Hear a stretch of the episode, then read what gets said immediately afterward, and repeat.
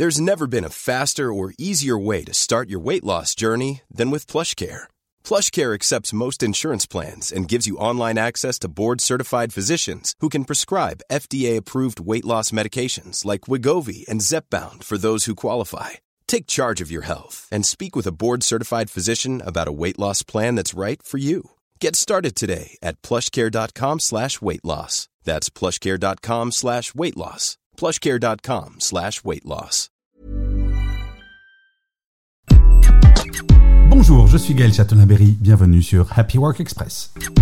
Selon une étude réalisée par Robert Half en 2023, 65% des salariés envisageraient de changer de travail dans les six prochains mois et un pourcentage encore plus étonnant, 58% envisagent une reconversion professionnelle totale. Mais qu'est-ce qui pousse nos collègues à envisager ces changements radicaux? Alors, le facteur qui arrive en numéro 1, c'est la quête d'un meilleur équilibre entre vie pro et vie personnelle. Et oui, dans notre monde en constante évolution, cet équilibre est devenu crucial pour beaucoup, surtout après la pandémie. Ensuite, il y a le désir de trouver un travail plus valorisant ou plus stimulant. Ce n'est pas qu'une question de salaire, mais de trouver une carrière qui résonne véritablement avec nos valeurs et passions personnelles.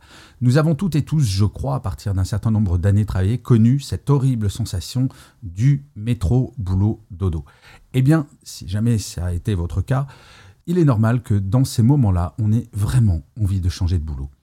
Alors il faut ajouter à cela la volonté de gagner plus, ce qui reste un facteur important dans la décision de changer de carrière, bien entendu. Mais il y a aussi le désir croissant de changer de cadre de vie ou de région, cherchant peut-être un environnement plus propice au bien-être personnel et professionnel. Cette tendance a été très forte après les confinements, mais elle n'a pas l'air de vouloir baisser pour le moment. Quand on prend tous ces éléments Cela dessine le portrait d'un salarié en quête de sens et de satisfaction. Ce qui, de vous à moi, est plutôt bon signe.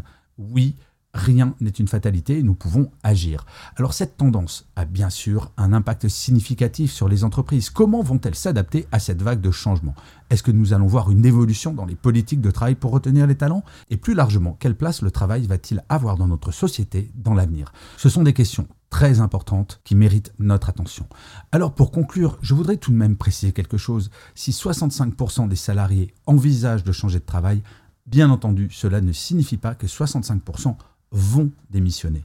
Nous parlions il y a deux ans du moment de la grande démission.